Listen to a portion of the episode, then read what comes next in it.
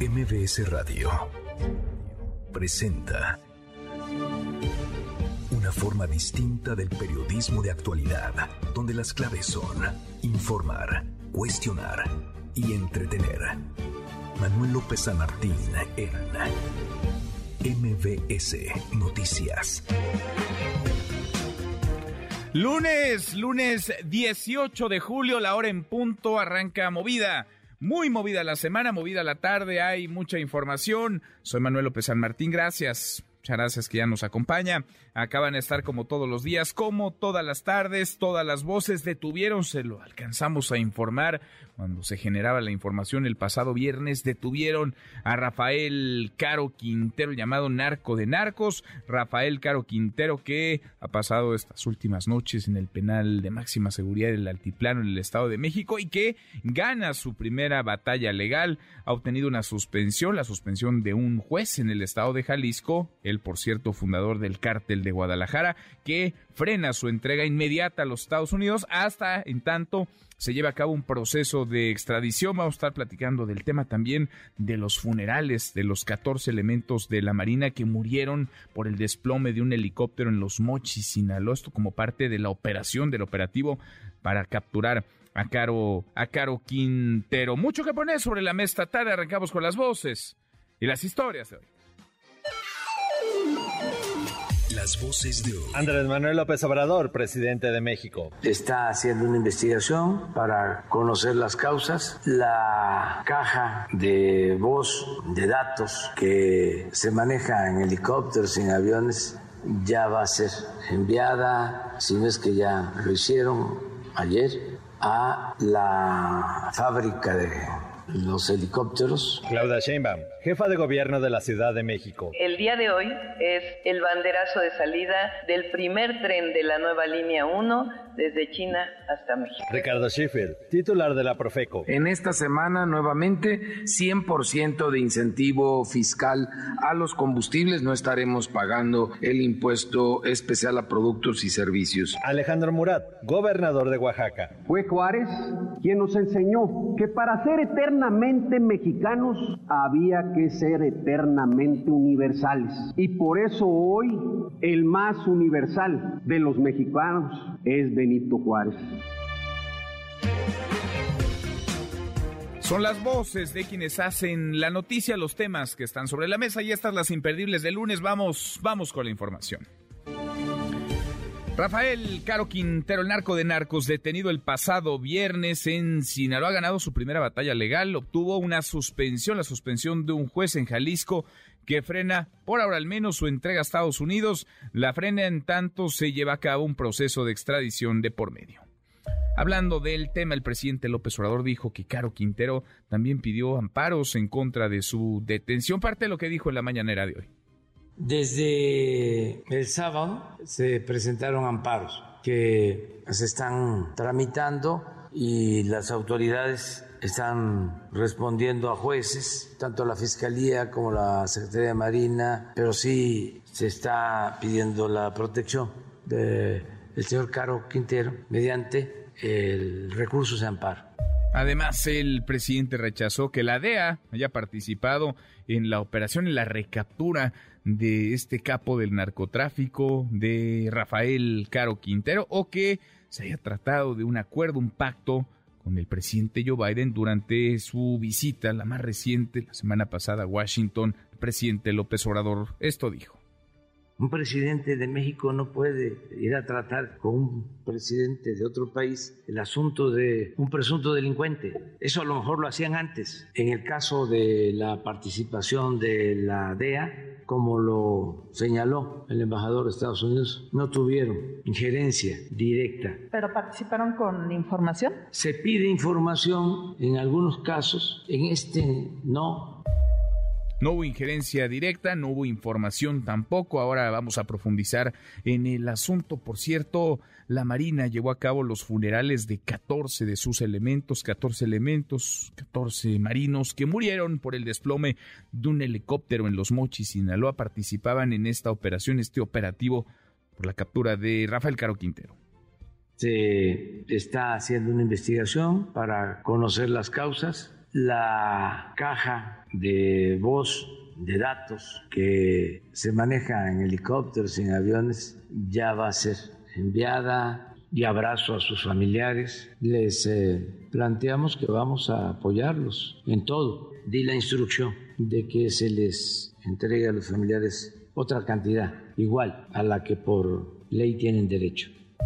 Una tragedia, una tristeza, 14 elementos de la Marina que mueren tras eh, desplomarse este helicóptero. Aún no se aclara bien a bien qué ocurrió, qué pasó. Fue una falla mecánica, una falla de quien iba operando. Tiraron el helicóptero. En fin, demasiada coincidencia que caiga una aeronave, que caiga un helicóptero con elementos, en este caso de la Marina, en el mismo estado, en Sinaloa, que fue capturado.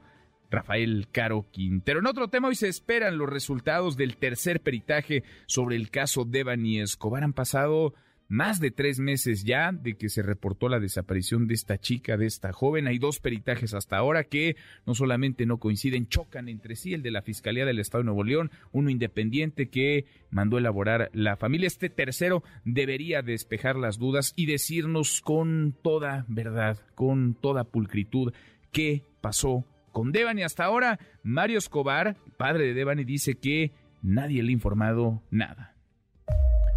Facundo Rosas, excomisionado de la Policía Federal, salió libre de un penal federal en Hermosillo, Sonora, por el caso Rápido y Furioso, pero volvió a ser detenido, volvió a ser capturado. Ahora por homicidio se le dictó prisión preventiva justificada en el reclusorio norte, esto luego de que atropellara a una mujer en enero pasado al sur de la Ciudad de México. La atropelló, lo detuvieron entonces por rápido y furioso. Ahora que sale por este asunto, lo vuelven a capturar por el homicidio, por haber atropellado a una, a una persona en calles de la capital del país.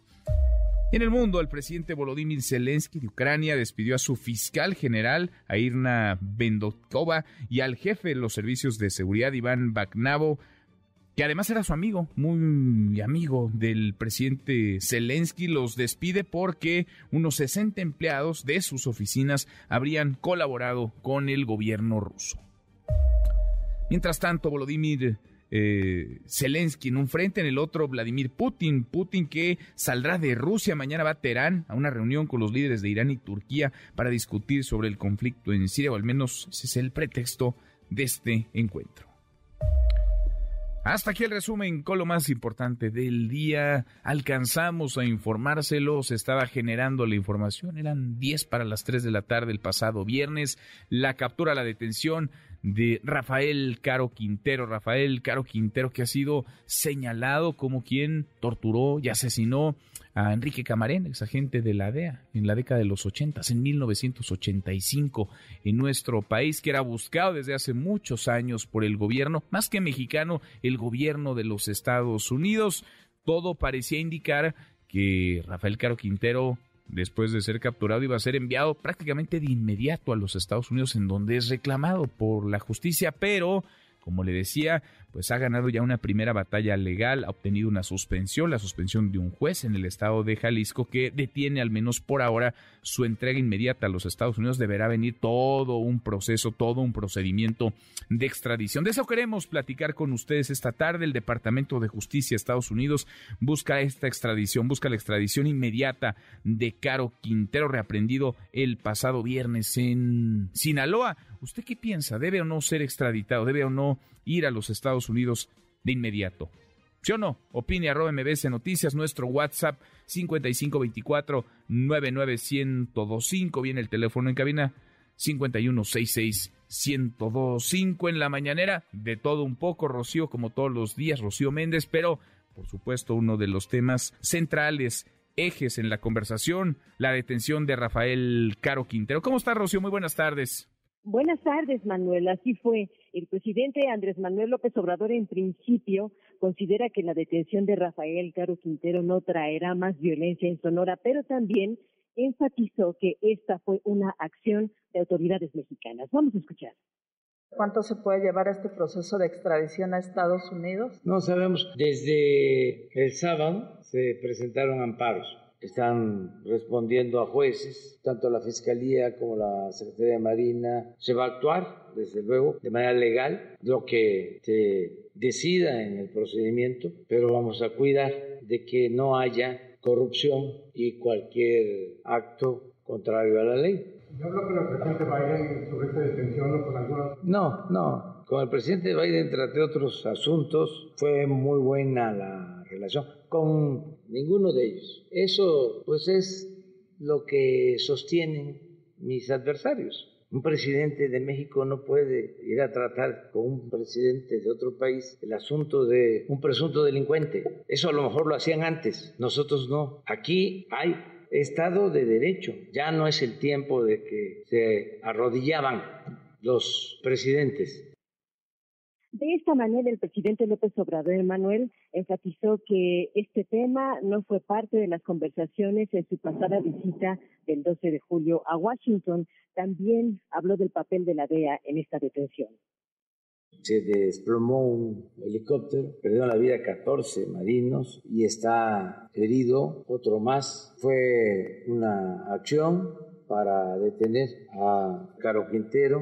La Marina actuó en apoyo de la Fiscalía para ejecutar una orden de aprehensión. Implicó un trabajo de inteligencia. En el caso de la participación de la DEA, no tuvieron injerencia directa. Se pide información en algunos casos en este no, se había hecho una solicitud a través de la Secretaría de Relaciones Exteriores que cooperaran con información, pero no se llevó a cabo. La DEA no respondió. No, sí, pero no fue posible. La Secretaría de Marina llevó a cabo toda la investigación y la aprehensión del señor Caro Quintero. No lo ubicó la DEA y le dijo a, a, Marina. No, la directora de la DEA hizo una declaración y eso fue lo que originó la versión.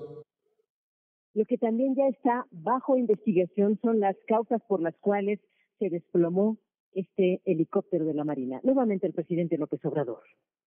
Participaron dos, tres helicópteros fuera ya del área de donde se llevó a cabo la detención, a punto de llegar al aeropuerto de Los Mochis. Se desplomó uno de los helicópteros. Se está haciendo una investigación para conocer las causas la caja de voz de datos va a ser enviada a la fábrica de este helicóptero para que se haga la investigación. Se tiene que entregar a la fiscalía porque está abierta la investigación. Se tiene que saber la causa del desplome del helicóptero. Se les hizo un homenaje. Planteamos que vamos a apoyarlos en todo. Cuentan con seguro, pero di la instrucción de que se les entrega a los familiares otra cantidad. Estaba en una gira, pero estoy pendiente y se va a ayudar.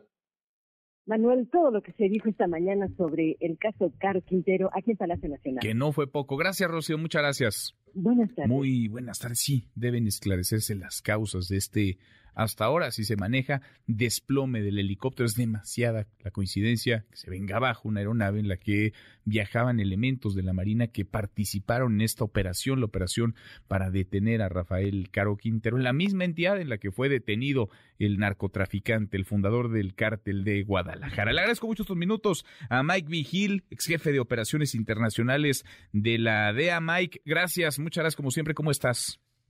Muchas gracias, a Manuel. Aquí uh, pasando bastante calor en Nuevo México. No, ya me imagino, ya, ya me imagino. Y mira acá, en el, la capital del país, en la Ciudad de México, estamos entre el frío y la lluvia, pero allá está duro el, el calorcito. Mike, ¿cómo, ¿cómo ves, cómo entender eh, la detención de Rafael Caro Quintero? ¿De qué tamaño es el, el personaje hoy y la historia de este narcotraficante mexicano? Se trata de esto, Manuel, que ahora que fue capturado a, Caro Quintero, ya era un hombre algo acabado porque estuvo encarcelado, como tienes conocimiento, por 28 años. Salió libre en 2013 y lo dicen que estaba metido con el cartel de Sinaloa, pero no lo creo simplemente porque los chapitos no iban a permitir que él entrara y fuera una amenaza para ellos porque ellos están tratando de controlar el cartel. Mayo Zambada no lo necesita para nada. Y aparte de eso, ellos saben perfectamente bien que la DEA estaba muy enfocado en capturar a, Caro Quintero. Y entonces esto le fuera llamado mucho la atención al cartel de, Sinaloa. Entonces él estaba ah, trabajando cuando salió libre, uh, cultivando marihuana y ese es el negocio que él siempre manejó, cultivos de marihuana, pero ya no era el capo que era en los ochentas, porque en los ochentas él, Ernesto Fonseca Carrillo, Miguel Ángel Félix Gallardo, eran los líderes principales del cartel de Guadalajara, que era el único cartel en los ochentas que existía en México. Personaje, pues sí, venido a menos en estos últimos años, pero muy poderoso en esa década, en la década de los de los ochentas.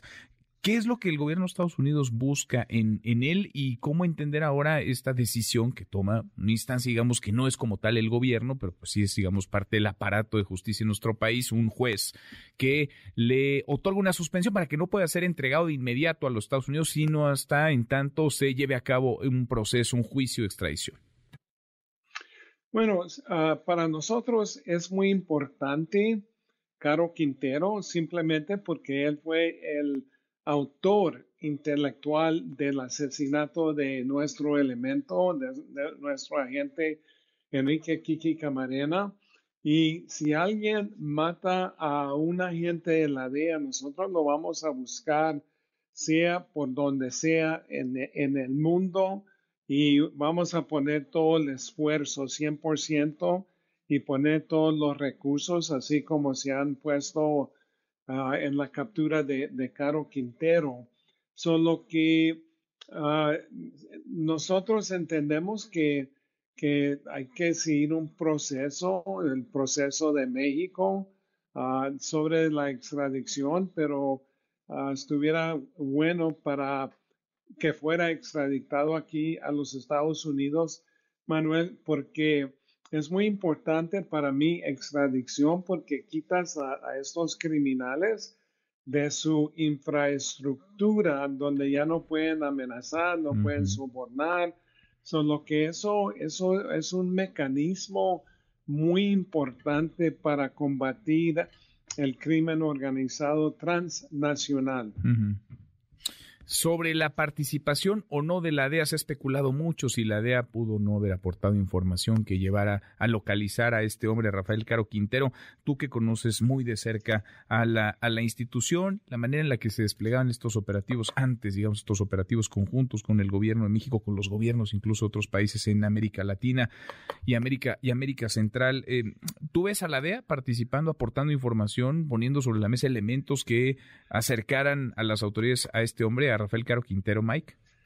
Sí, totalmente, y tienes toda la razón, Manuel. Se trata de esto, que la administradora de la DEA, esta señora que se llama Ann Milgram, uh, dio uh, un comunicado que la DEA participó, y se trata de esto, que yo creo que un operativo de esta, de esta magnitud no se va a llevar a cabo uh, sin la información de la DEA. Mira, yo trabajé en México por 13 años, yo creo que más que cualquier agente de los Estados Unidos. Y en México, las fuerzas de seguridad, Manuel, no les dan dinero para pagar informantes.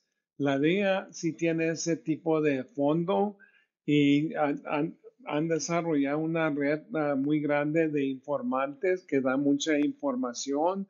Aparte de eso, pues tienen la, la tecnología, así como hicieron con Chapo Guzmán, que pudieron ubicarlo así por la, las comunicaciones de su celular.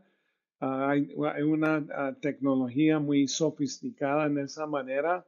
Entonces, para mí se trata de esto, que yo creo que sí participaron, casi, bueno, estoy seguro, pero la cosa que eso, esa parte, pero el crédito, en mi opinión, uh, lo merece la Marina porque ellos fueron al campo uh, ahí en Sinaloa para capturar a, a, a, a Caro Quintero. Y aparte de eso, quiero decir, Manuel, que los uh, 14 marinos que, que, fallecieron en el choque del, del Blackhawk. Entonces, para mí, esos, esos individuos son héroes héroes y héroes. Lo son, sin lugar a dudas, lo, lo, son demasiada coincidencia. Ojalá se esclarezcan las causas de este desplome, de la caída de este helicóptero, porque es demasiada coincidencia, Mike, que caiga un helicóptero en el mismo estado, el mismo día en que es capturado Rafael Caro Quintero. Sí, es, es algo curioso, entonces uh, esperamos hasta que hagan el análisis, la investigación ahí eh, sobre del, del, de, la, de la caída de ese helicóptero. Y esos helicópteros lo que son Blackhawks son muy sofisticados. Ah, aquí se usan mucho en, los Estados Unidos, pero ah, le quiero dar el, pésamo a, los familiares de los marinos. Pésame, por supuesto, estos 14 elementos que perdieron la vida en el desplome de este helicóptero. Por último, Mike, estoy platicando con Mike Vigil, ex jefe de operaciones internacionales de la DEA. Este es el personaje, digamos, de mayor peso detenido por el gobierno mexicano, lo que va del sexenio del presidente López Obrador. ¿Crees que se trate de un cambio en el, en el rumbo? No habíamos visto detenciones de capos, digamos, o no de estas dimensiones a lo largo de este gobierno. ¿Crees que es un cambio en la forma de enfrentar a la delincuencia, de incorporar ahora a la Marina nuevamente, que había sido muy efectiva en otros gobiernos para la detención de estos personajes de altísimo nivel, o estamos hablando de un caso aislado, el de Rafael Caro Quintero? Pues yo, ojalá, Manuel, que haya un cambio y espero que haya un cambio ahora con la, captura de, Caro Quintero porque las relaciones entre la DEA y México ah, están totalmente dañadas. Eso no quiere decir que la DEA va que ya no va a colaborar, pues siempre están colaborando con el intercambio de información. Solo que eso es lo que esperamos, Manuel, porque cuando estás combatiendo al crimen transnacional, si no hay colaboración, Ah, entre los países, los únicos ganadores van a ser la mafia. Tal cual, tal cual. Mike, es un gusto siempre escucharte. Gracias, muchas gracias por estos minutos. Ah, siempre la orden, Manuel, siempre la orden y te mando un abrazo. Otro de vuelta, otro para ti. Muchas gracias, Mike, y suerte con el calorón que estás padeciendo allá en, en, Nuevo México. Gracias, un, un abrazo. Es Mike Vigil, el jefe, ex jefe de operaciones internacionales de la DEA todos pensábamos que luego de esta captura que se dio el pasado viernes, pues sería cosa de, de, días para que Rafael Caro Quintero estuviera siendo subido a un avión extraditado a los, a los Estados Unidos. Pero parece que eso no va a ser tan rápido. René Cruz, René, ¿cómo te va? Muy buenas tardes a ver si me ayudan con la línea, a ver si está René Cruz para que nos platique pues de esta batalla legal, la primera que gana Rafael Rafael Caro Quintero, que no va a ser extraditado al menos no en lo inmediato. Va a tener que correr todo un procedimiento, va a tener que correr todo un proceso. René, ahora sí, René Cruz, te escuchamos. Buenas tardes, cuéntanos.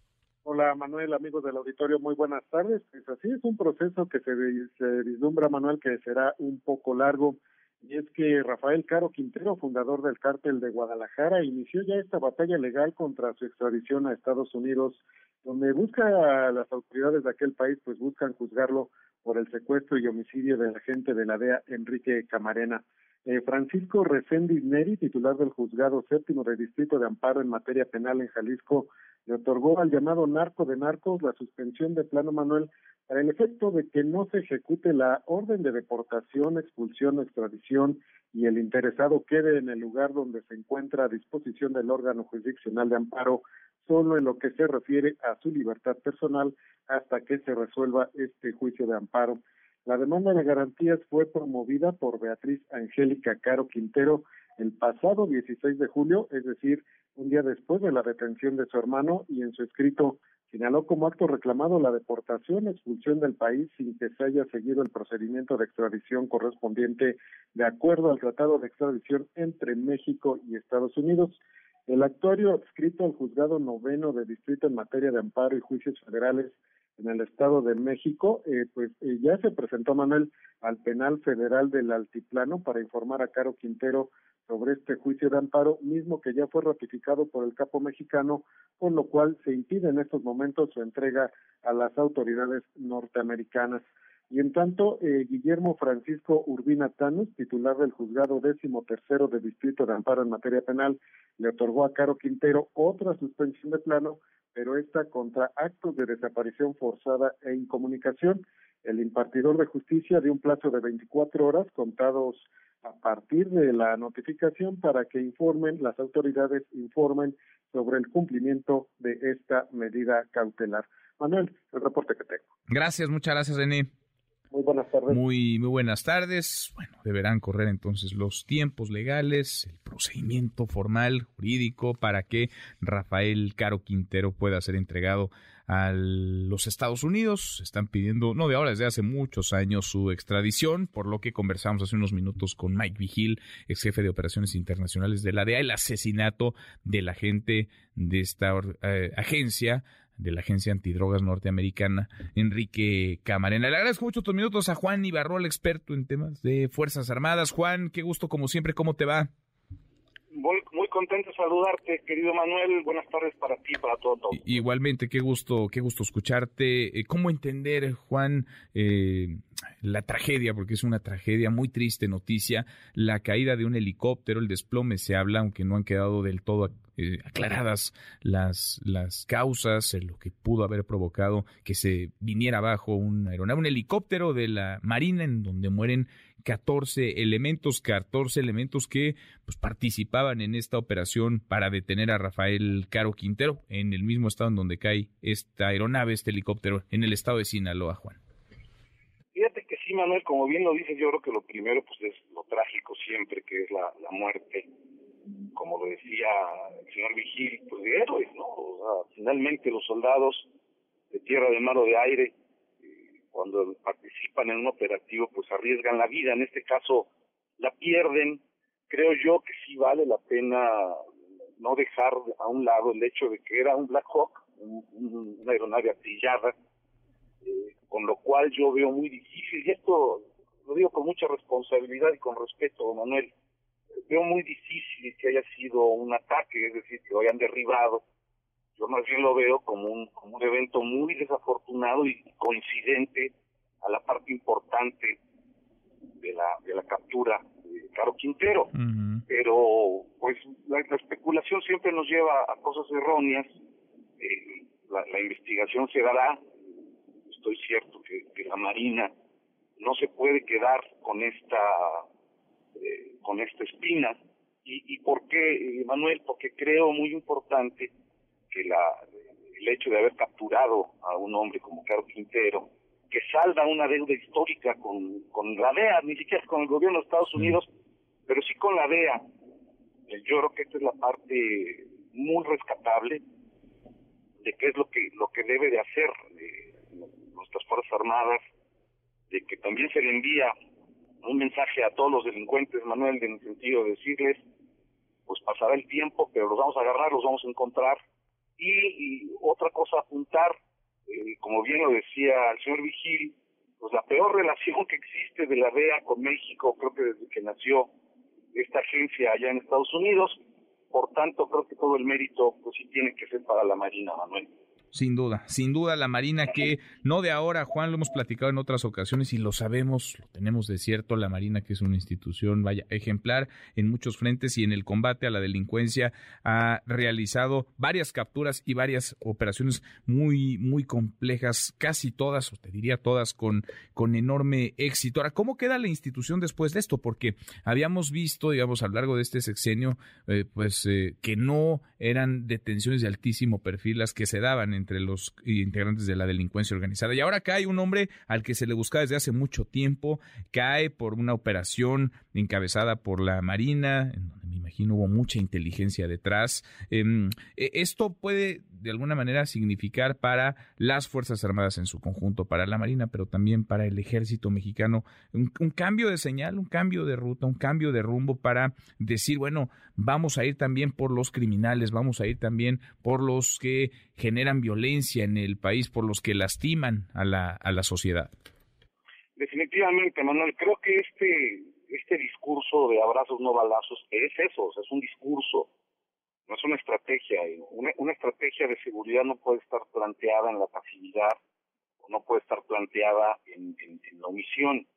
Eh, las Fuerzas Armadas, la Guardia Nacional lo están demostrando, es decir, hay actos, hay acciones, hay hechos, hay operativos todos los días. La, semana pasada, por ejemplo, el ejército desmantela 71 colaboratorios justo allá en Sinaloa.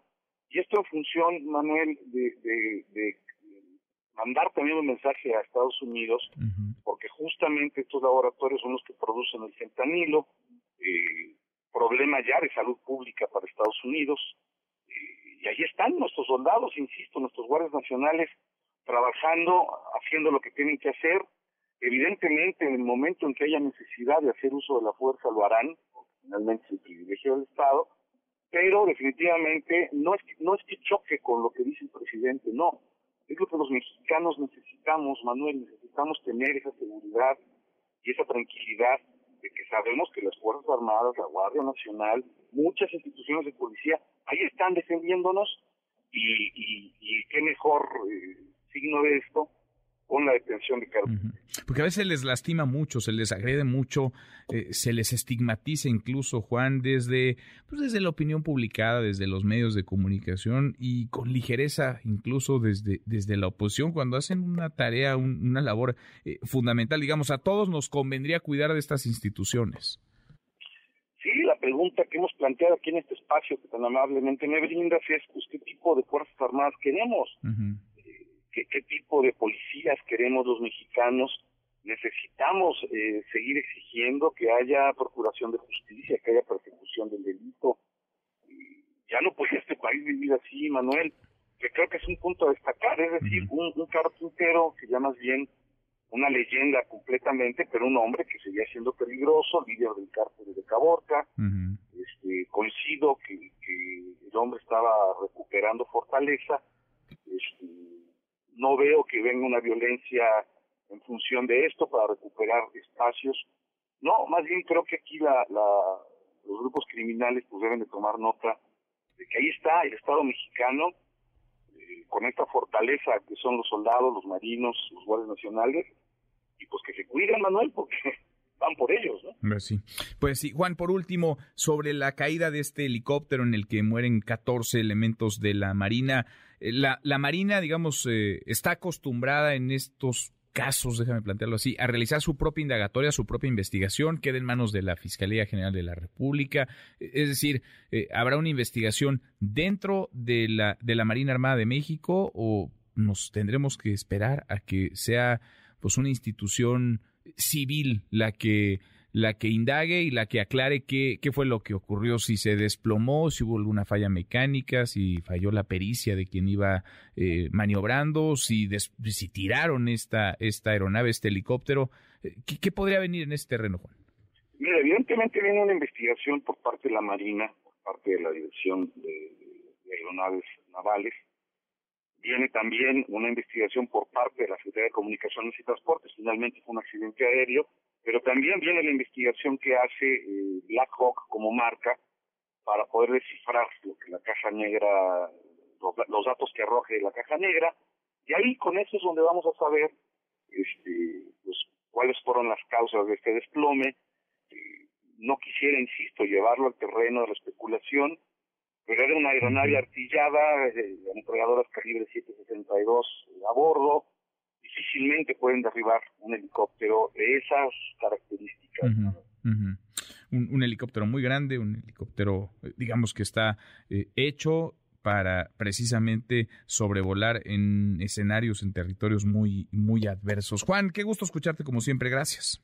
Igual, Manuel, un abrazo para ti y para todo tu auditorio. Gracias, muy buenas tardes. Otro para ti es Juan Ibarrol, experto en temas de Fuerzas Armadas. Lo que queda ahí es la duda y la pregunta, la incógnita, porque es demasiada la coincidencia de que se venga abajo un helicóptero en el que viajaban elementos de la Marina, 14 mueren, en el que iban a bordo quienes participaban en esta operación para detener a Rafael Caro Quintero, que caiga el mismo día en el mismo estado, Sinaloa, de la detención. MBS Noticias, la opinión de Ezra Shabot.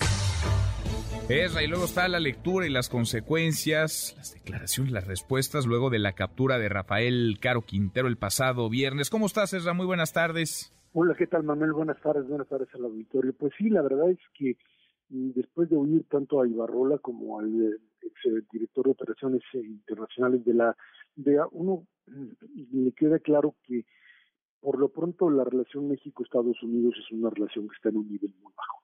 Uno diría, es que solamente con la DEA, pero la verdad es que cuando tú ves una captura de este nivel, es como para que ambos países lo festejaran como un logro conjunto, y no es así.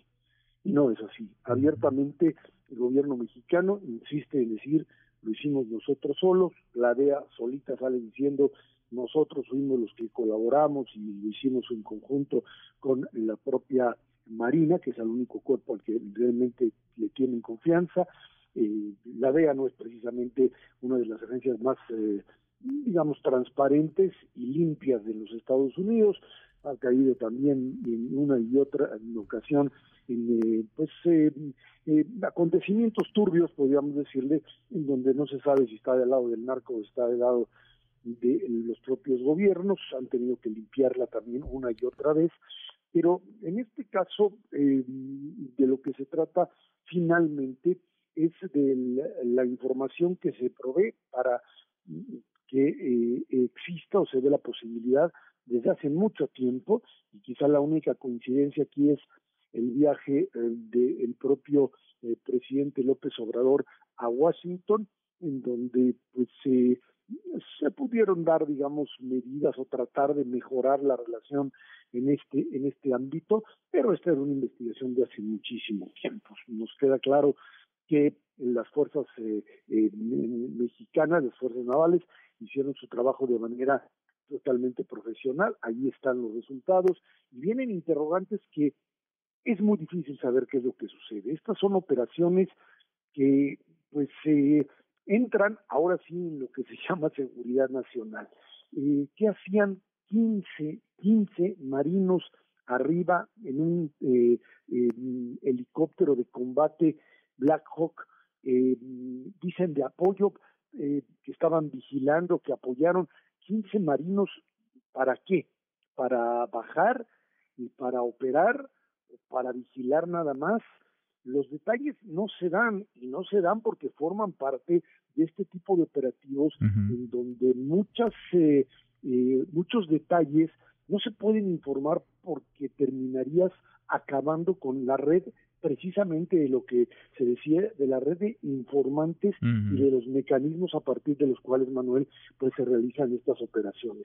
Eh, el gobierno mexicano no, no lo festeja como un gran eh, triunfo. Recordemos que el López Obrador desde el inicio de su gobierno dijo no solamente el tema de abrazos, sino balazos, sino que no estaban en, eh, la estrategia de ir a capturar líderes que eso no servía. Sí. finalmente se captura a uno de los que se deja libre en la administración Peña Nieto, pues no hay, no hay, cuento que si un problema este, de debido proceso. En esto en México no funciona así. Obviamente lo dejan, el señor sigue eh, trabajando con un cártel y con otro en una dinámica que obviamente generaba problemas serios para la seguridad de los Estados Unidos y ahora pues nos queda claro que si la colaboración hubiese sido estrecha, el señor hubiera estado hoy ya del lado norteamericano.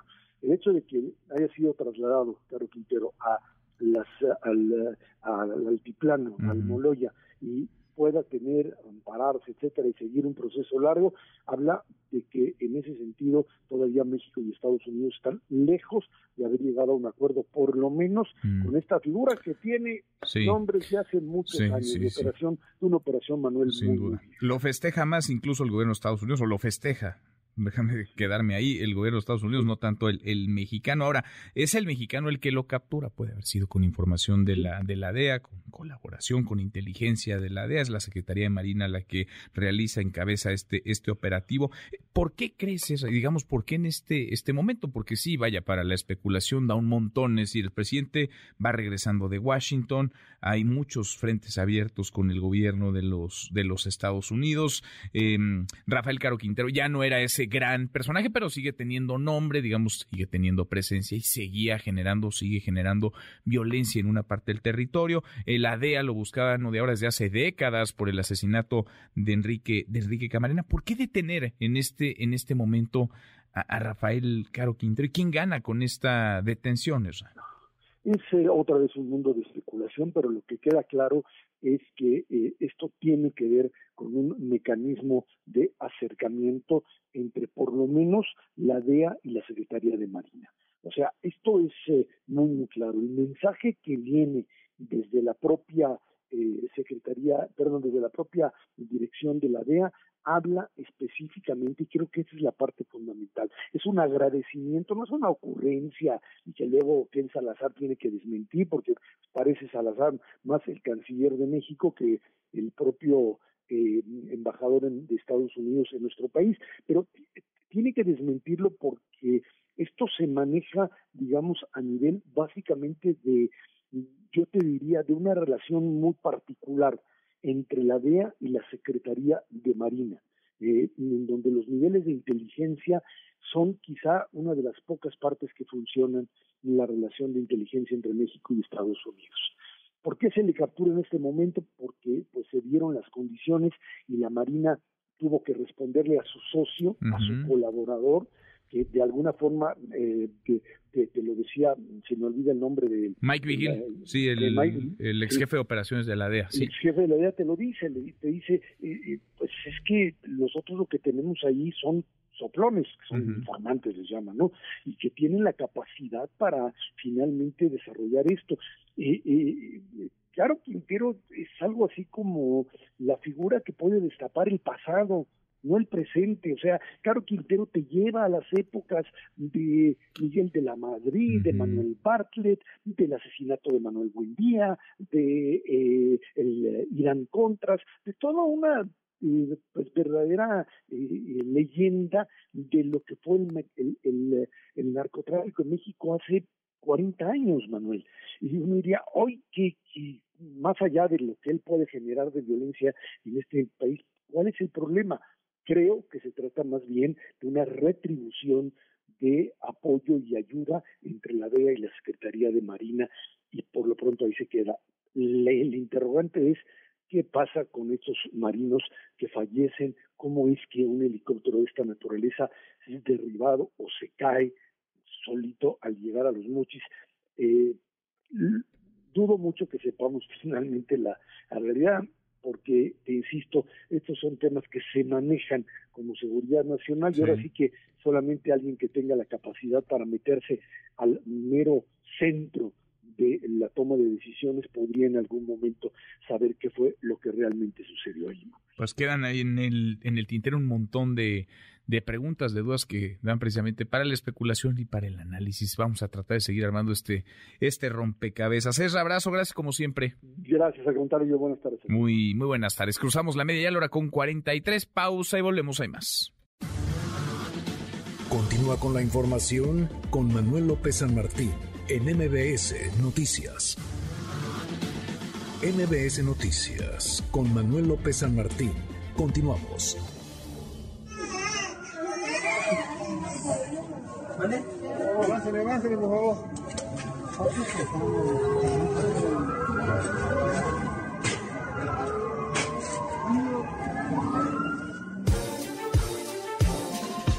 Son ya 440 días del desplome en un tramo elevado de la línea 12 del metro, desplome que cobró la vida, que arrebató la vida a 26 personas y no hay justicia. Tampoco hay verdad, no hay nadie detenido, no hay una sola sentencia, más de un año y dos meses después de la tragedia, no han sido siquiera citados a declarar quienes ocuparon la dirección del metro desde que se inauguró la línea 12 hasta el día en que se vino abajo, ni Francisco Bojorques, ni Joel Ortega, ni Jorge Gaviño, ni Jorge Jiménez Alcaraz, mucho menos Florencia Serrano. Son 440 días del colapso y no sabemos qué lo provocó, quién falló en el diseño, en la construcción, en la supervisión, en el mantenimiento y las familias, que tendría que ser lo más importante, no parecen prioritarias para las autoridades. Las familias de las víctimas siguen buscando justicia. Juan Carlos Alarcón, Juan Carlos, cuéntanos cómo estás, buenas tardes. Hola, Manuel, me da gusto saludarte. Muy buenas tardes. El penalista Gabriel Regino García, asesor jurídico de Enrique Orcasitas, exdirector del proyecto Metro, aseguró que el caso de la línea 12 podría extenderse hasta cuatro o cinco años y la vinculación a proceso que se prevé mañana no representa ningún acto de justicia. Este martes reanudará la audiencia en el Tribunal Superior de Justicia y se prevé que Orcasitas y otros siete coacusados sean vinculados a proceso por los delitos de homicidio, lesiones y daño a la propiedad culposo. El penalista expuso que en la siguiente etapa se expondrán todas las pruebas que permitirán demostrar que la línea 13 estuvo bien diseñada y bien construida. Muestra de ello, dijo, es que ninguna de las empresas encargadas de la construcción está imputada por la Fiscalía General de Justicia. Escuchemos. Hemos venido insistiendo en que no somos responsables y prueba de ello es que el diseño de la obra que estuvo a cargo de ICA y la construcción que estuvo a cargo del Grupo Carso demuestra que fueron bien diseñadas, fueron bien construidas esas partes de la línea 12, porque hasta hoy esas empresas no han sido acusadas. Añadió que ya cuentan con pruebas científicas que demostrarán que las autoridades se vieron omisas para actuar tras el sismo de septiembre de 2017. Escuchemos. Vamos a demostrar científicamente que con motivo de los sismos de 2017 hubo una gran afectación a esa parte que las autoridades sabían y no hicieron nada por evitar la tragedia. No a la corrupción, no al encubrimiento de Florencia Serranía. Recalcó que también se aprovechará el plazo complementario para exponer cómo la Fiscalía ha intentado eliminar como línea de investigación la falta de inspecciones y la falta de mantenimiento en esa construcción. Manuel, el reporte que tengo. Gracias, eh, muchas gracias Juan Carlos. Muy buenas tardes. Muy, muy buenas tardes. Ojalá se llamara a declarar a todos y a todas, porque todos y todas pueden aportar elementos para que comprendamos qué pasó ¿Por qué pasó lo que pasó? Me cabe en la cabeza que no haya sido citado a declarar un solo director del metro, se llame como se llame, desde que se inauguró y se puso en marcha la línea 12 hasta que se vino abajo, hasta que colapsó ese tramo elevado en la línea 12. ¿Por qué no citarlos a declarar? ¿Por qué no escucharles? ¿Por qué, pues, ¿por qué no poder preguntarles sobre si tienen o no información que ayude a despejar las muchas interrogantes que se acumulan. Es más de un año, ya un año, dos meses de la tragedia, y no hay justicia. Y no habrá justicia si antes no llega la verdad. La hora con 50, 10 para la hora. Pausa y volvemos a más. Continúa con la información con Manuel López San Martín en MBS Noticias. Ya estamos de regreso. MBS Noticias con Manuel López San Martín. Continuamos. Los numeritos del día. Citlali Sáenz, Citlali, qué gusto saludarte. ¿Cómo estás? Hola Manuel, buenas tardes a ti, buenas tardes también a nuestros amigos del auditorio. Te comento cómo están operando en esta primera jornada de la semana los principales índices en Estados Unidos y en México. El Dow Jones Industrial está ganando 0.40%, el índice tecnológico Nasdaq avanza 1.79% y gana también el S&P BMW de la Bolsa Mexicana de Valores 0.65%, se cotiza en 47.384.51 unidades. En el mercado cambiario el dólar en ventanilla bancaria se compra en 19 pesos con 77 centavos, se vende en 20 pesos con 91, el euro se compra en 20 pesos con 46 y se vende en 20 pesos con 97 centavos. Finalmente te comento cómo se cotiza la criptomoneda más conocida, el Bitcoin. Este lunes se compra en 450.127 pesos por cada criptomoneda. Manuel es mi reporte, buenas tardes. Gracias, muy buenas tardes, Itlali. Cámbiate a HSBC y obtén un reembolso de hasta 6 mil pesos. Y si pruebas, presenta. ¿Y si el jitomate bola y la papaya maradol me dieran un dinerito extra? Sí. ¿Y si esto ya es posible? Sí, sí, Cámbiate a HSBC y obtén un reembolso de hasta 6 mil pesos. ¿Y si pruebas? Consulta requisitos, términos, condiciones de contratación, comisiones y condiciones de la promoción en www.hsbc.com.mx de análisis. Economía y finanzas. Eduardo Torreblanca.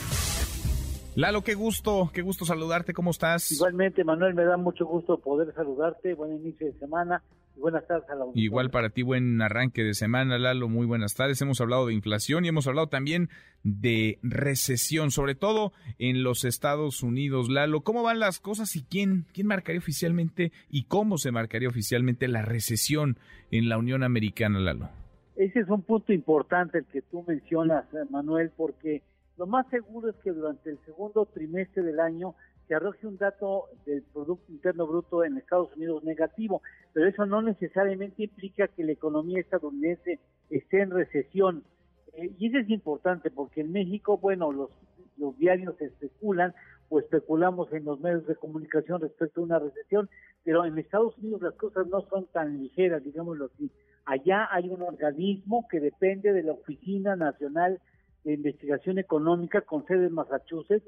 Es un organismo sin fines de lucro creado en 1920, integrado por académicos de prestigiadas universidades, economistas de prestigiadas universidades y representantes de organismos privados. Ahí no interviene el gobierno o algún elemento del sector público. Ahí no solamente pesan los datos oficiales del Producto Interno Bruto, sino también dan a conocer datos del empleo, de nómina no agrícola, indicadores de gerentes de compra, ventas al por menor, producción industrial, situación de la vivienda entre los más importantes. Además, desarrolla nuevas medidas estadísticas, revisa las metodologías de la creación de la estadística en Estados Unidos, modelos de estimación de desarrollo económico y perspectivas, nuevos modelos incluso como para medir el desarrollo económico en esa nación. Es decir, allá hay un organismo que es el que oficialmente tiene que reconocer y dictaminar y en qué, en qué parte del ciclo económico se encuentra la economía de Estados Unidos. Una mala noticia sería el, mencionar a nuestro público que este, esa instancia de determinación del ciclo económico en Estados Unidos lo determina a, toro pasado, es decir, una vez que ya ha iniciado una recesión, tiempo después determina que eh, la recesión existe y la da a conocer oficialmente. Después de haber terminado la recesión, cuando viene el proceso de recuperación económica, lo determina a posteriori, es decir, nosotros conoceremos cuándo entra en recesión Estados Unidos cuando ya haya habido una especulación al respecto sobre ese momento económico que vive el Estados Unidos.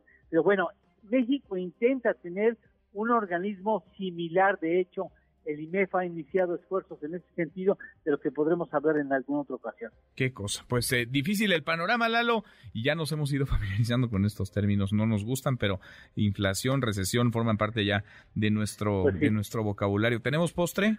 Claro que sí, datos económicos de China en el segundo trimestre, sí, eh, retrocede eh, la economía china eh, con respecto al trimestre anterior, el primer trimestre retrocede 2.6% y con respecto a hace un año crece 0.4%. Ya se siente el confinamiento en las estructuras chinas económicas. En fin, qué panorama tan retador para el mundo entero, porque para donde nos asomemos, Lalo, andan más o menos en las mismas. Abrazo. Gracias, igualmente, Manuel, gusto saludarte. Buenas tardes. Igualmente, buenas tardes, Lalo. Cámbiate a HSBC y obtén un reembolso de hasta 6 mil pesos. Y si pruebas, presentó. Y tenemos al 2 para la hora, como todas las tardes. Claro que tenemos buenas noticias. Gracias, Manuel. Lunes, qué día. Los pajaritos cantan, la luna se levanta. Aquí le va un recopilado de notas de este fin de semana. ¡Que comience la celebración de paz y de baile! ¡Come ¡México! Se presentó la maldita vecindad en el Zócalo capitalino.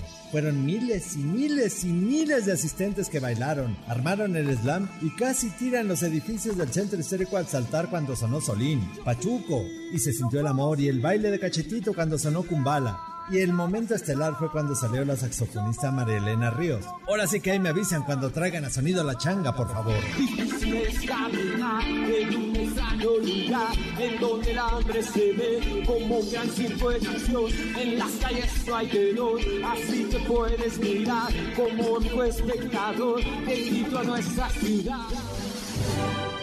Y miren nomás, la abuelita Irma Gloria Esquivel de Cadereyta, Nuevo León, se puso toga y birrete para graduarse de la preparatoria a los 84 años. Nunca es tarde para estudiar, y esta adorable señora lo logró cursando como sus compañeros adolescentes. Doña Irma, es usted una inspiración para todos.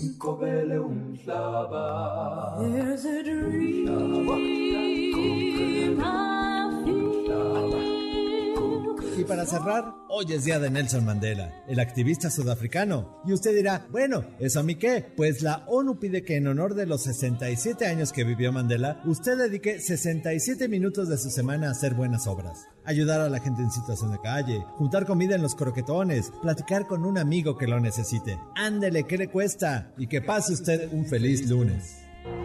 Doy gracias a Dios que fuere por mi alma inconquistable. Soy el amo de mi destino. Mi querido Memo, Guillermo Guerrero, qué gusto saludarte. ¿Cómo estás? Muy bien, Manuel, ¿cómo estás tú? Bien, a todas. Lunes, tu día favorito. Ay, lunes, hoy, hoy ando muy de buenas. Ahora sí. Ando un poco con hambre. Llevabas dos lunes al hilo que no. ¿Con lunes de bajón? Ahora sí, Pero volviste, vengo muy bien, volviste a ser bien. tú.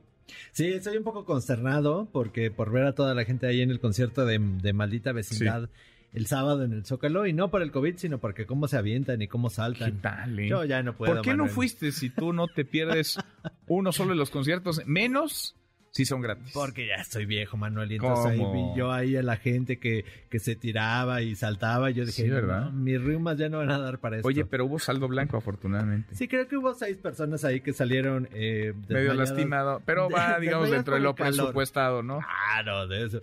Antes, antes, cuando se hacían las grandes tocadas en el balneario Pantitlán y toda la gente se aventaba de cosas y piedras. Ahí sí ibas. Esto no es nada. Esto no es Piedras se nada. aventaban. Esto es nada, Manuel. ¿A tu vasos o qué? Qué barbaridad. Con cadenazos. Pero muy bien, muy Qué bien. cosa ahí. más espantosa, Yo espero que algún día de verdad traigan a sonido la changa al Zócalo Capitalino y pueda yo bailar. Ahí sí Me irías. voy a llevar a gente de aquí de la estación a bailar. Bueno, yo también iría. ¿Sí? sí, sí, sí. Ahí sí te permitiría que fueras nuestro guía de turistas en esta Manuel. aventura. Perfecto, muy bien. Oye, Memo, ¿no traes boletos hoy? Sí, fíjate que sí, sí, ya me habían reclamado de que no habíamos regalado. No. Y eh, ya llegaron por ahí algunos, algunos conciertos que vienen eh, este mes, pero por ahora tenemos a Frida Inmersiva en, Sí. en su nueva sede. Eh, vive mi selección que está súper buena ahí en el pabellón Palacio, ¿no? este del Palacio de los Deportes. Dinosaurios, que es eh, Dinosaurios Animatronics en Buenavista. Es una gran exposición interactiva. Y cine. Si quieren ir al cine y a ver la película que quieran, ya hay un montón de estrenos. Lleven a sus chamacones y eh, solamente tienen que llamar al 55 51 66 1025. Lo repito. 55 51 66 1025 y que nos digan quién es la saxofonista que se presentó el sábado eh, Mm, muy bien. en el concierto de Maldita Vecindad. Lo acabamos de decir. pero ¿Quién estuvo ahí como invitada, no? Como invitada especial. Y la verdad fue un gran momento Sí, cuando lo vimos sí. ahí en los videos. Gran momento ahí de la saxofonista. Y muchos aplausos. que Muchos aplausos. No. Oaxaqueña, ya, ya más pistas ya, Ya, no ya les dar. dijimos todo. Gracias, Memo. Gracias, Manuel. Guillermo Guerrero, pausa y volvemos. Hay más. Continúa con la información con Manuel López San Martín en MBS Noticias. Ya estamos de regreso. MBS Noticias con Manuel López San Martín. Continuamos. La hora con ocho minutos, lunes. Arranca movida la semana, movida la tarde, mucha información. Revisamos las redes, cómo se mueven las cosas en Twitter. Caemos en las redes. Tendencia desde el viernes, como a esta hora más o menos, un poquito más tarde, alcanzamos a darle la información. Lo último estaba en desarrollo, antes de las 3 de la tarde se comenzó a confirmar la información el sentido de la captura de Rafael Caro Quintero, quien fuera fundador del cártel de Guadalajara.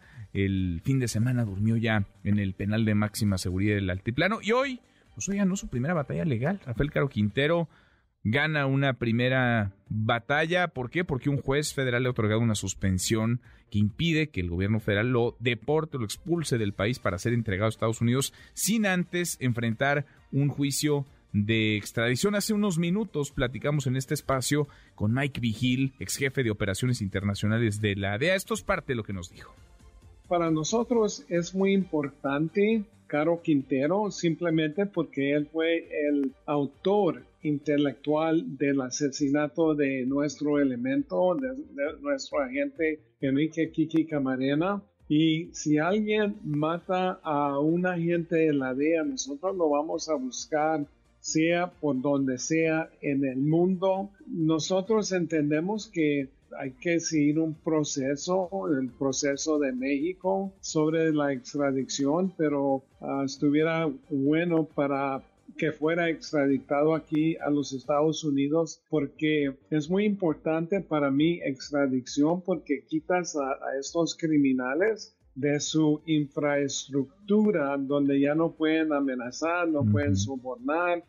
Parte de lo que nos decía Mike Vigil, un hombre que conoce muy bien la DEA y las eh, diferentes, muy diversas operaciones que esta agencia antidrogas norteamericana encabezó o participó en ellas tanto en México como en países centroamericanos, América del Sur. Oiga, Nuevo León sigue siendo tendencia y esta crisis, porque es una crisis ya, la del agua, la sequía que se vive en Nuevo León, el presidente pidió bajarle, reducir o detener la producción de refresco y cerveza en el estado. Platícanos, Rocío, ¿cómo te va? Rocío Méndez, buenas tardes. Buenas tardes, Manuel. El presidente Andrés Manuel López Obrador reconoció que hay alerta de sequía en nueve estados del país, pero la situación en Monterrey es grave y de esta manera hizo el siguiente llamado. Se está actuando en el caso de Nuevo León. Lo cierto es que sí están ayudando empresarios, pero es grave la situación en Monterrey. Quienes tienen agua para riego, que ayuden, que se sumen todas las empresas. Hay casos en donde no se puede parar una empresa porque el reinicio de su actividad llevaría un año por ejemplo, acereras, pero hay otras que sí podrían ayudar, las cerveceras y las refresqueras, que en el caso de Nuevo León ya tomen la decisión de no consumir agua para cerveza, para refrescos y que se destine todo el agua para uso Es una petición. Manuel, el reporte al momento. Gracias, muchas gracias, Rocío. Buenas tardes. Muy, muy buenas tardes. Oiga, y es tendencia el hashtag Devani, va a serlo a lo largo de la tarde, noche de hoy. Ojalá lo que como información se arroje, se dé a conocer, ayude a esclarecer qué ocurrió con esta chica, qué pasó con la joven Devani Escobar. Hoy, en teoría, hoy se harán públicos los resultados de un nuevo peritaje sobre este caso, uno que esclarezca, que aproxime a la verdad, que acerque la justicia a su familia. Judith Medrano, ¿cómo estás, Judith? Muy buenas tardes. Gracias, Manuel. Te saludo con gusto. Pues sí, hoy es un día importante en el caso de Devan y Susana Escobar Pasaldúa, y es que serán dados a conocer el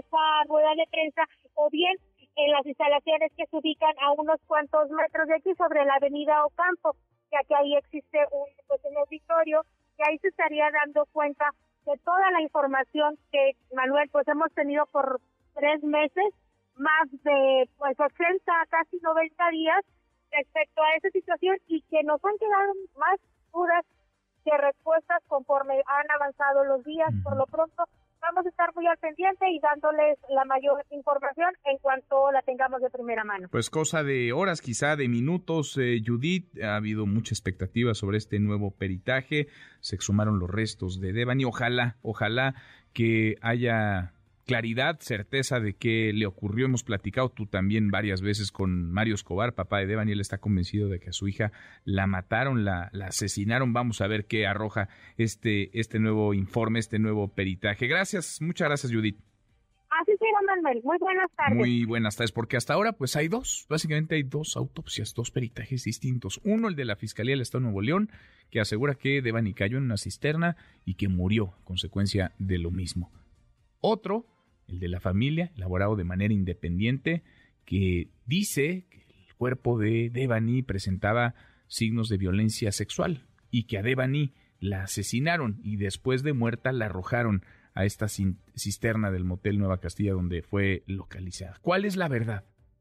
Para que lleguemos a la justicia, porque hasta ahora no hay una sola persona detenida por este caso después de más de tres meses. Bueno, más de la mañanera, el presidente rechazó que, el presidente señaló hoy, perdón, que mm, pues haya, eh, que habrá un nuevo, ¿quién es quién? Ahora en torno a los sueldos, los sueldos de los funcionarios públicos, un nuevo quién es quién, desde jueces, senadores, diputados, vaya hasta los consejeros del INE, parte de lo que dijo en la mañanera de hoy.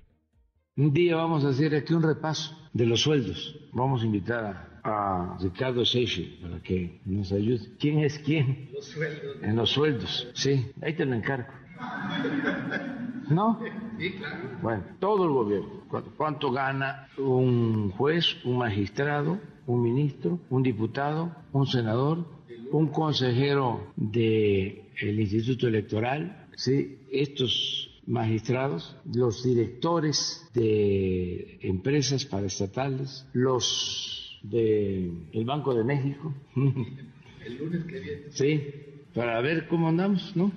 ¿Quién es quién entonces? Anuncia el presidente para funcionarios públicos, para servidores públicos, Banco de México, diputados, senadores, jueces, consejeros del INE. Van, van a agarrar parejo y pondrán sobre la mesa los ingresos, los sueldos de todos los funcionarios. En otro tema, la jefa de gobierno Claudia Sheinbaum dio el banderazo de salida del primer tren para línea 1 del metro. Adrián Jiménez, platícanos. Adrián, ¿cómo estás? Buenas tardes. ¿Qué tal? Buenas tardes, Manuel Auditorio. Así es, en un ambiente festivo con una de bailes tradicionales y en una ceremonia que incluyó un enlace virtual entre México y China. Este lunes la jefa de gobierno Claudia Sheinbaum dio el banderazo de salida de este primer tren para la línea 1 del metro que llegará en la primera quincena de septiembre a territorio nacional desde ese país asiático. Se trata del primer convoy de los 29 que se sumarán a la flotilla que dará servicio en lo que ahora llaman la nueva línea rosa o la nueva línea 1. En el Museo de la Ciudad de México, la mandataria capitalina local destacó que como parte del contrato de modernización de la línea 1 habrá transferencia tecnológica para nuestro país, por lo que los 28 trenes restantes se ensamblarán 65% en la nación asiática y se terminarán en una planta que estará ubicada en Querétaro. Sale el primer tren de China, se embarca para llegar a la Ciudad de México de la República Popular China a la ciudad. Son 29 trenes, de los cuales el primero se fabrica completamente allá y los otros 28 se fabrican en un 65% en China y el resto en una planta que se instalará en Querétaro para poder tener proveedores nacionales, generar transferencia tecnológica de China a México y permitir también la creación de empleos en nuestro país. Gemma Pardo también resaltó que durante los ocho meses de trabajo de modernización de la línea 1 en esta primera fase, la empresa china CRRC hizo una programación minuto a minuto, señaló, para no fallar. Por su parte, el director del metro, Guillermo Calderón, recordó que después de haber concluido hace 10 años la vida útil de los componentes y sistemas de esta línea 1, era impostergable iniciar esta renovación, pues si operaba eh, de manera segura fue gracias, dijo, al trabajo que hizo el personal del sistema de transporte colectivo. Así lo dijo el Estos sistemas han concluido su vida útil y han entrado en una riesgosa etapa de obsolescencia y si bien han continuado operando en forma segura es gracias a la capacidad, empeño y dedicación de los trabajadoras y los trabajadores del metro, a quienes brindamos todo nuestro reconocimiento y gratitud. Gracias a todos, compañeros. De acuerdo con autoridades capitalinas, el modelo de este tren, de estos trenes, de los 29 trenes de fabricación china, fue elegido por los trabajadores del metro. Son rodadura neumática de un pasillo continuo con nueve carros. Tienen una longitud de 150 metros y tendrán una capacidad mayor para 2.500 pasajeros y pueden alcanzar una velocidad máxima de operación de 80 kilómetros por hora. Manuel, auditorio, la información que les tengo. Gracias, muchas gracias, Adrián. Buenas tardes. Muy buenas tardes. Deportes. Con Nicolás Romay. En MBS Noticias. Querido Nico, qué gusto, qué gusto saludarte. ¿Cómo estás? Muy bien, Manuel, encantado de saludarte como siempre, a ti y a toda la gente que nos acompaña. Fue un fin de semana intenso en materia deportiva, ya jornada 3 en el fútbol mexicano, Manuel, Sí. ya va avanzando el torneo. Y yo entiendo que es muy permisivo, que es benévolo, que fomenta la mediocridad, pero, pero, si no aprietas el, esa- el acelerador, sí te vas quedando atrás, ¿eh? Pues sí. sí hay equipos que desde ahorita tienen que demostrar que van a estar para cosas importantes. Fíjate, el viernes empató Puebla y León uno por uno, Juárez y Querétaro también empataron uno, uno por uno. El sábado, los partidos que tuvimos el día sábado, Atlas 3 por 2 de gana Cruz Azul. Este fue un muy buen partido de fútbol, polémica arbitral, pero creo que fue un muy buen partido de fútbol. Como siempre, San- Como siempre, y eso va a seguir estando, Manuel. Esté quien esté y pongan a quien pongan, ¿eh? De verdad que va a seguir estando y el VAR sigue sin resolver problemas. Pero uno, se asoma a otros fútboles del mundo, Nico, y no pasa esto. No, el arbitraje no es el protagonista, tampoco el, el VAR. Al- algo está pasando en el fútbol mexicano y está perdiéndose, pues, pues mucho, digamos, de la esencia del, del fútbol y del espectáculo, ¿no? Estoy de acuerdo contigo. Se tiene que arreglar, se tiene que arreglar. Sí hay otras li- ligas del mundo en donde es factor el arbitraje y donde se polemiza con el arbitraje, pero llevamos tres torneos en México en donde ha agarrado un protagonismo desmedido, donde ha crecido más de lo normal. ¿no? Porque, digo, a ver, entendemos, la solución que quiere dar la FIFA al tema arbitral es poner el VAR. Ya veían un problema. Lo que pasa es que no lo, no lo ha logrado erradicar. Pero bueno, eh, Santos y Chivas empatan uno por uno. Pumas le ganó uno por cero a Necaxa. ¿Fuiste a Ciudad Universitaria, No, Manuel? caray, no fui, no fui porque... Eh, ahí está el tema. no, Ahí está el tema. hubieran, hubiera ido, pierden 3-0 mis rayos. No, no, no, no, no, al contrario, al contrario, este es el tema, no sienten apoyo, no sienten compromiso de tu parte quise apoyar, así, quise apoyar así porque cuando, cuando voy no les llevo la mejor de las suertes. Ni modo. Bueno, Ni pues gana, gana Pumas, que los Pumas igual, calladitos, calladitos, pero van. siguen sumando de a tres van, puntos y consiguen sí. buenos resultados.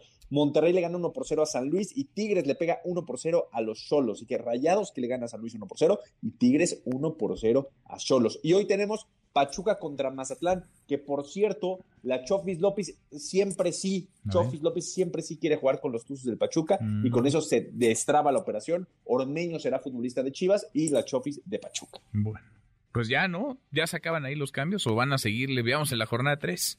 Bueno, pero esto ya sabes que todavía hay muchísimo tiempo, ¿no? Hasta agosto se pueden hacer Ah, movimientos. todavía. Bueno. sí, tú tranquilo. Lo que está sonando con cada vez más fuerza es lo de Santiago Jiménez, que es pretendido por el Feyenoord.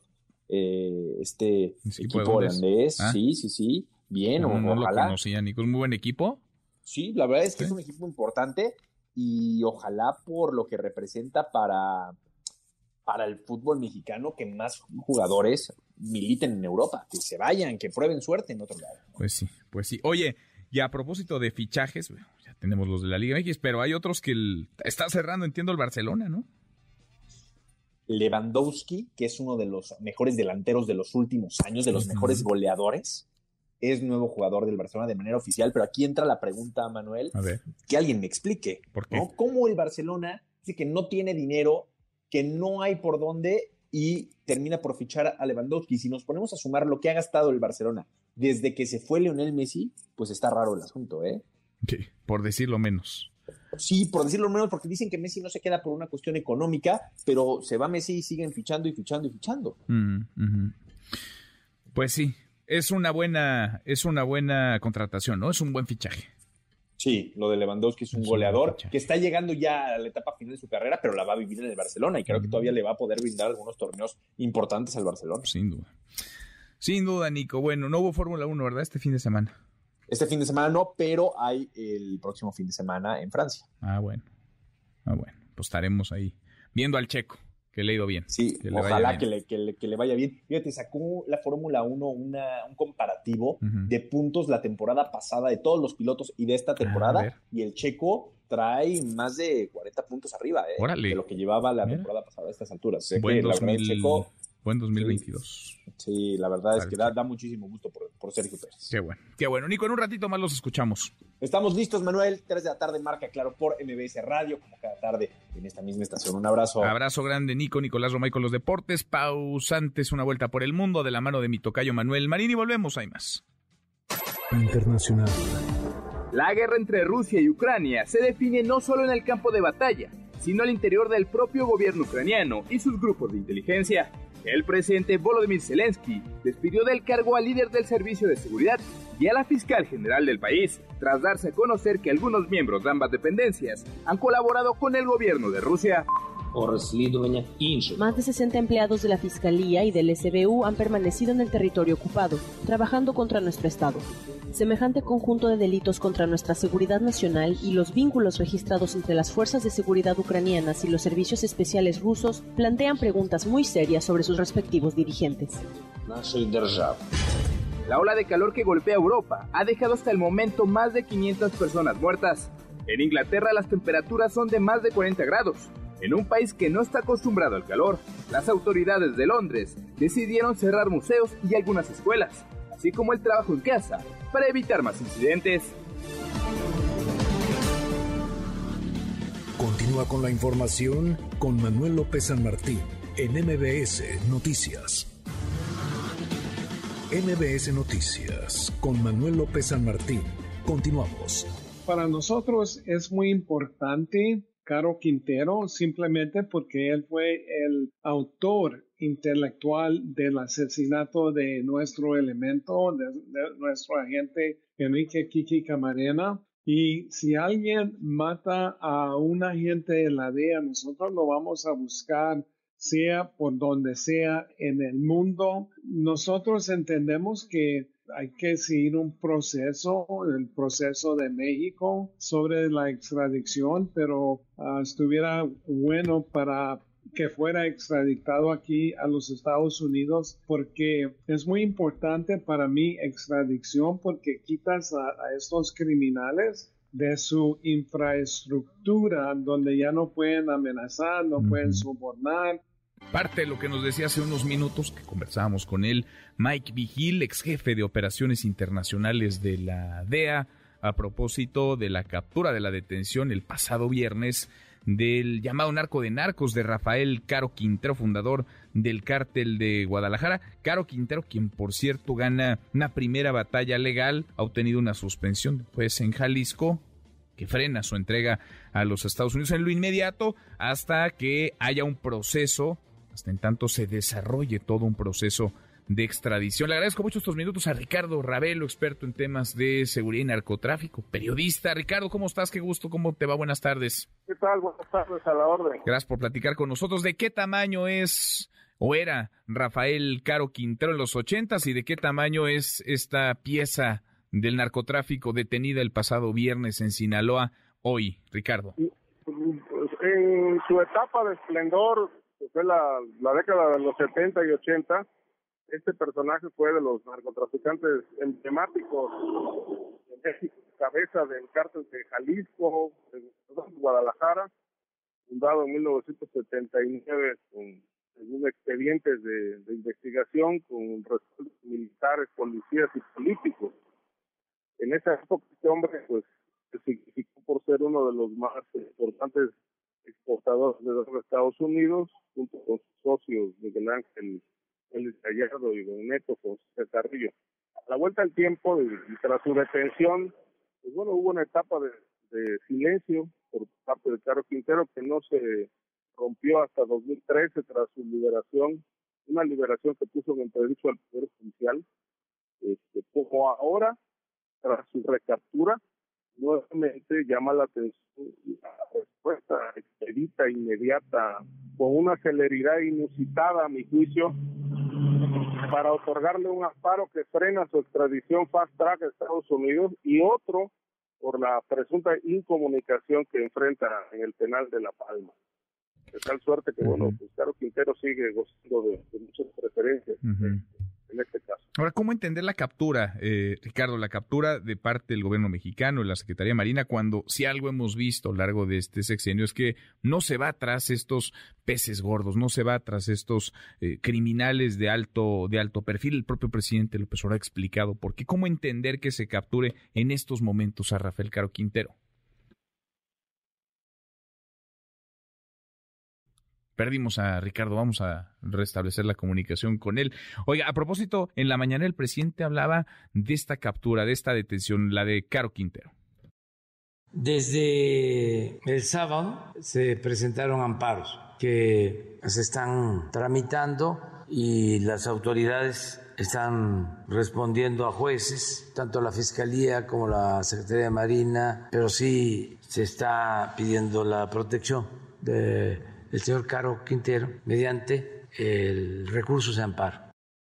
Lo que decía el presidente López Obrador esta mañana es indudablemente la captura más emblemática la de mayor perfil en lo que va de este gobierno, de esta administración, la del presidente López Obrador, Rafael Caro Quintero, uno de los eh, fundadores del cártel de Guadalajara, detenido y acusado desde hace muchos años por el Departamento de Justicia de los Estados Unidos por el asesinato del agente de la DEA, Enrique Camarena. Te seguimos escuchando, Ricardo, nos decías.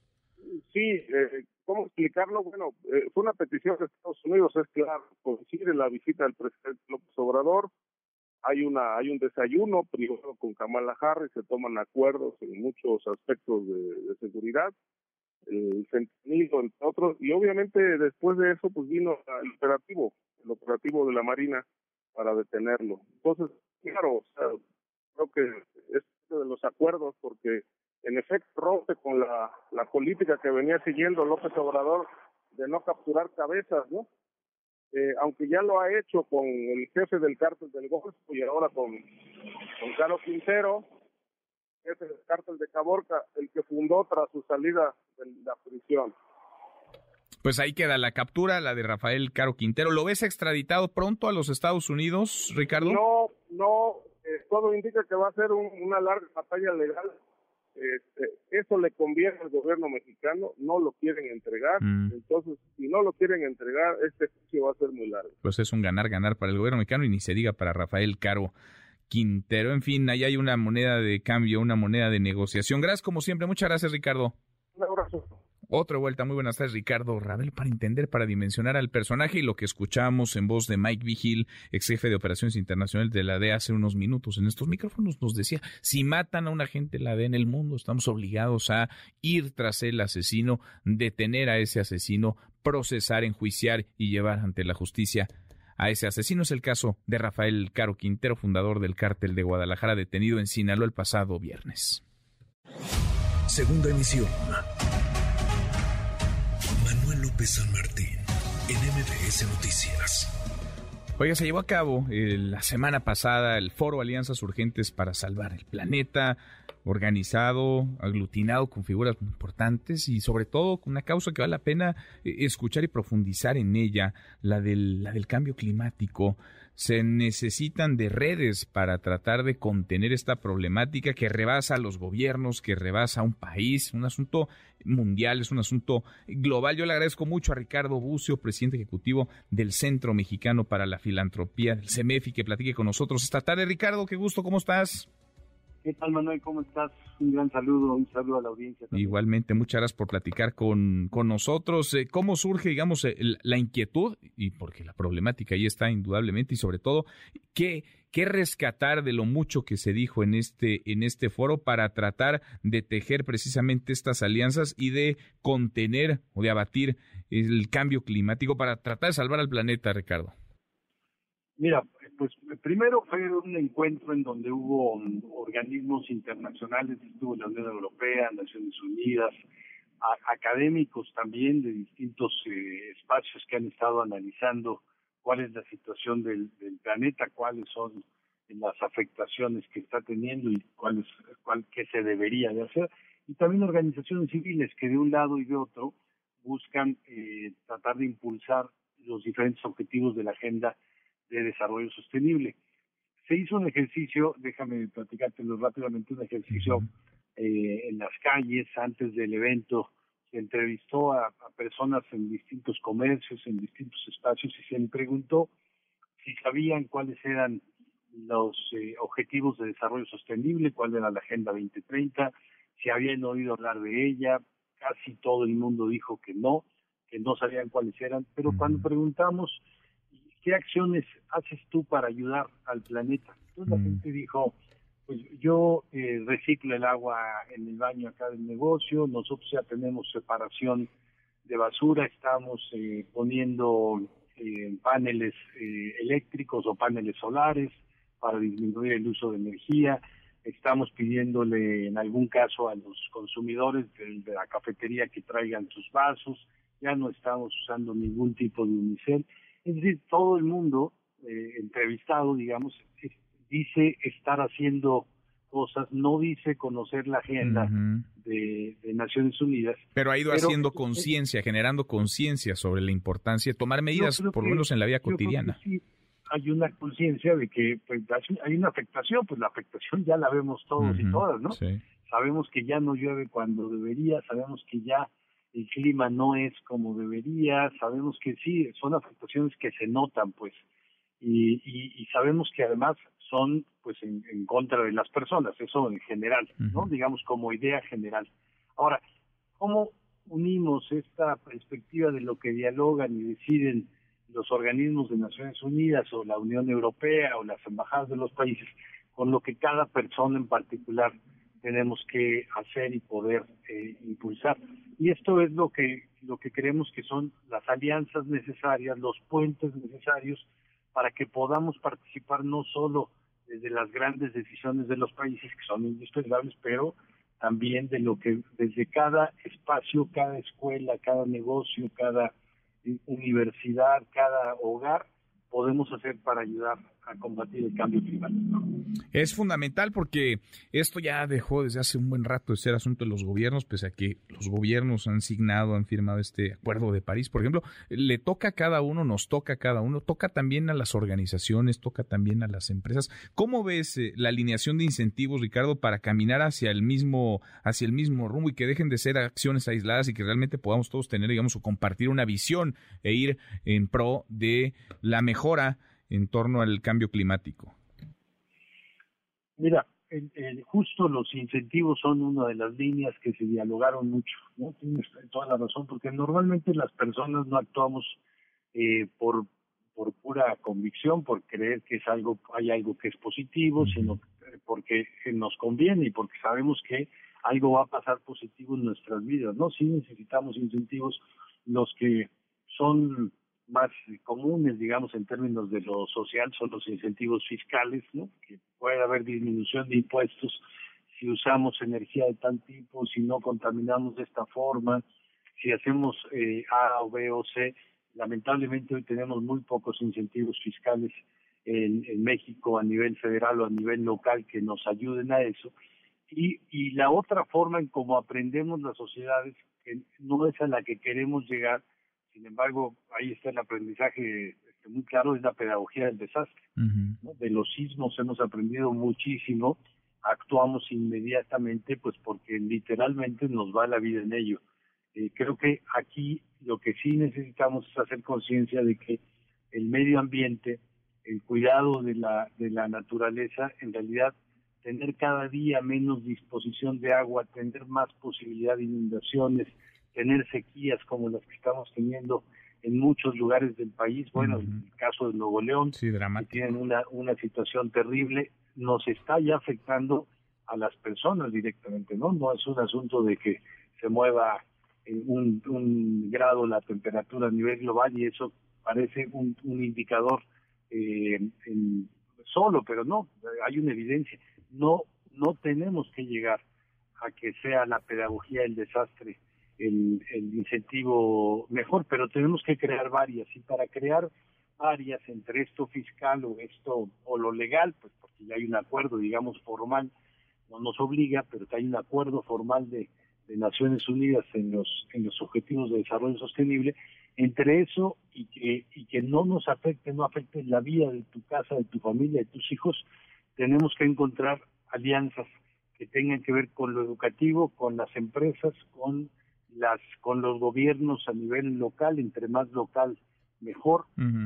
y también entre las organizaciones civiles y los organismos internacionales. Qué curioso esto que dices, porque sí, a final de cuentas son los esfuerzos locales, pero el impacto es, eh, termina siendo global, ¿no? Porque lo estamos viendo esa temporada de lluvias, que ya no es la temporada de lluvias, ahora puede llover prácticamente cualquier día o dejar de llover, el tema de las sequías, eh, la falta de agua. Ahora, ¿cómo ves al, al, al, CEMEFI? ¿Cómo ves al Centro Mexicano para la Filantropía, digamos, como, pues como el eh, forjador de estas alianzas o como el, el, órgano desde el cual se pueden articular esos esfuerzos, aglutinar a esas organizaciones, Ricardo?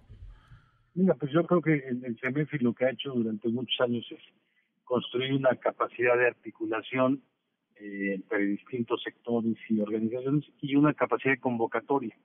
No es una organización especializada como, como fue eh, al nivel que, que nos presentaron ahí los especialistas de muy distinto tipo, tanto de las organizaciones como los académicos. No es una organización que está solo centrada en el tema del cuidado del cambio climático, pero sí es una organización que puede ser puente, que puede ayudar a facilitar los encuentros, los diálogos, los, los acuerdos, ¿no? En eso queremos contribuir eh, como, digamos, parte de lo que es nuestro, nuestro aporte, pero también queremos que cada una de las instancias y de las dependencias de las empresas encuentren cuál es su aporte, porque todos necesitamos ponerlo, ¿no? ¿Cuál es el aporte de una gran empresa que tiene 100 mil trabajadores o de una de un taller que tiene este, cuatro o cinco personas de una misma familia trabajando. Necesitamos encontrar el aporte de cada uno y creo que eso a eso nos vamos ahora también a, a tratar de contribuir, ayudar a que podamos encontrar estas alianzas para qué acciones en concreto pues vale, vale toda la pena y sobre todo hablar de lo relevante, ¿no? Más allá de pronto nos perdemos en la inmediatez y en la coyuntura informativa, pero esto es lo importante, esto es lo que afecta la vida cotidiana de millones de personas y la afecta cada vez más. Ricardo, gracias, qué gusto escucharte. Gracias, Daniel, que estés muy bien, te mando un saludo. Igual para ti es Ricardo Buzo, el presidente ejecutivo del CEMEFI, del Centro Mexicano para la Filantropía. Cuarto para la hora, pausa y volvemos a más. Continúa con la información con Manuel López San Martín en MBS Noticias. Ya estamos de regreso. MBS Noticias con Manuel López San Martín. Continuamos. Luciana Weiner en MBS Noticias. Luciana, querida Luciana Weiner, como todos los lunes, qué gusto escucharte. ¿Cómo estás? Hola Manuel, qué alegría escucharte. Un saludo para ti, para el auditorio. Muy buen lunes. Muy buen lunes. Pues sí hay, Luciana, sí hay mal que dure 100 años. Murió a los 100 años Luis, Luis Echeverría, expresidente de México, Luciana. En efecto, y justamente en el contexto de esta muerte me parecía importante como ir un poco más allá, ¿no? Y contar las historias, los personajes, las víctimas que hay detrás de la guerra sucia y para eso platiqué con Alejandra Cartagena sobre su mamá, sobre Leticia Galarza Campos, que fue desaparecida el 5 de enero de 1978. Alejandra me dijo algo que me dejó pensando, ¿no? Y me dijo, Echeverría se llevó algo de nosotros, se llevó una verdad y se la llevó a la tumba. Por eso me parece que es importante hablar de estos temas. La historia es tremenda, ahora la vas a escuchar, pero bueno, una de tantas, ¿no? Qué duro, qué duro, porque sí es una estela, digamos, de herencia lo que deja en términos económicos de desastre, en términos de eh, coartar, de limitar, de censurar la libertad de expresión, pero también en el terreno de las desapariciones y de la violencia. Luciana, escuchamos tu trabajo y seguimos platicando. Claro que sí. A sus 100 años Falleció de edad, este fin de tú eres semana. presidente Luis Echeverría Álvarez. Luis Echeverría Álvarez. Echeverría. La muerte de Echeverría, pues evidentemente a todo mundo nos, nos puso también en esta mesa la cosa de que se, se están muriendo y no tenemos verdad. Ella es Alejandra Cartagena López, abogada, feminista, activista e hija de Leticia Galarza Campos. El 5 de enero de 1978, Leticia fue capturada por la denominada Brigada Blanca, un grupo paramilitar creado por órdenes de Luis Echeverría que sembró terror y desapariciones entre 1976 y 1983.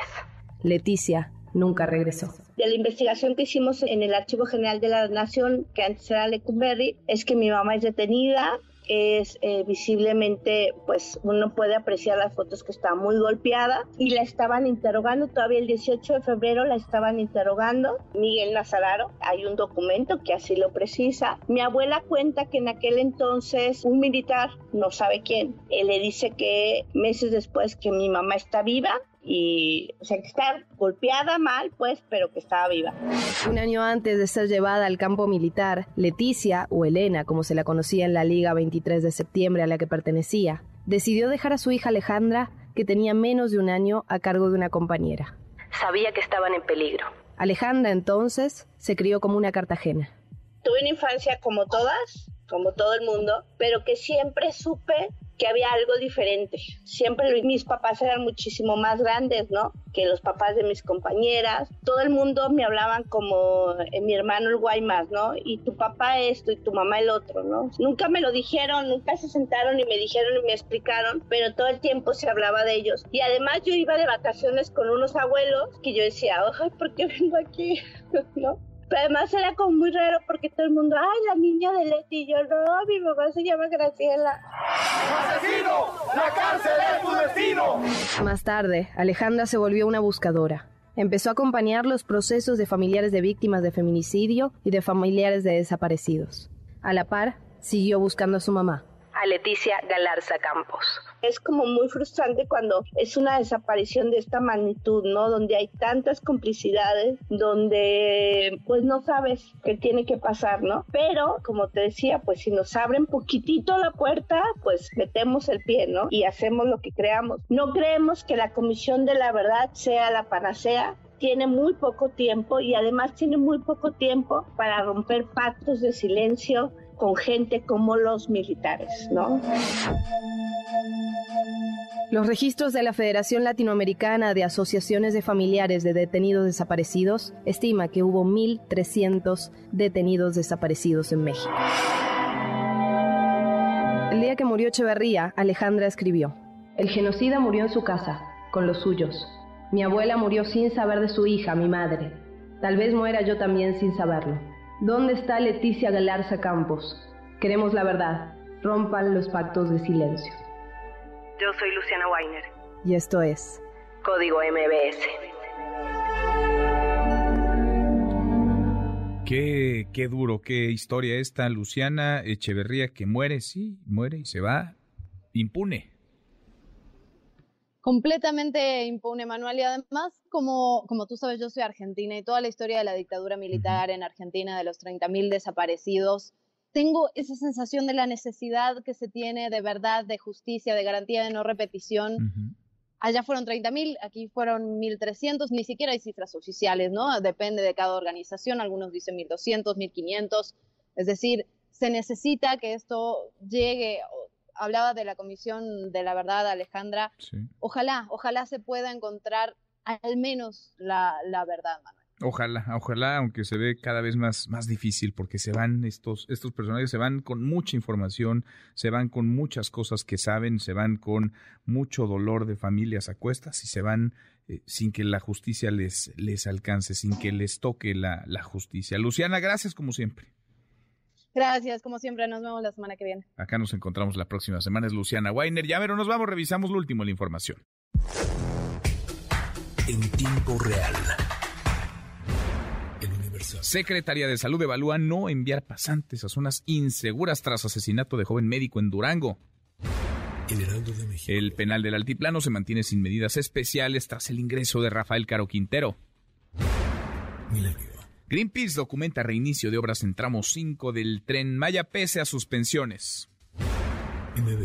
Secuestros registran disminución de 3.9% durante junio pasado. Temperaturas récord y graves incendios en el oeste de Francia. El clima cálido se apodera de Gran Bretaña, una nación que no está acostumbrada al calor extremo. Con esto cerramos, con esto llegamos al final. Gracias Muchas gracias por habernos acompañado a lo largo de estas dos horas. Soy Manuel López San Martín. Se quedan con Nicolás Romay, Radio Marca Claro. Nos vemos como todas las noches a las 10 por ADN 40. Y acá nos encontramos eh, mañana, mañana que será tarde de martes. Pásela, pásela muy bien, ya casi es viernes. MBS Radio presentó Manuel López San Martín en MBS Noticias.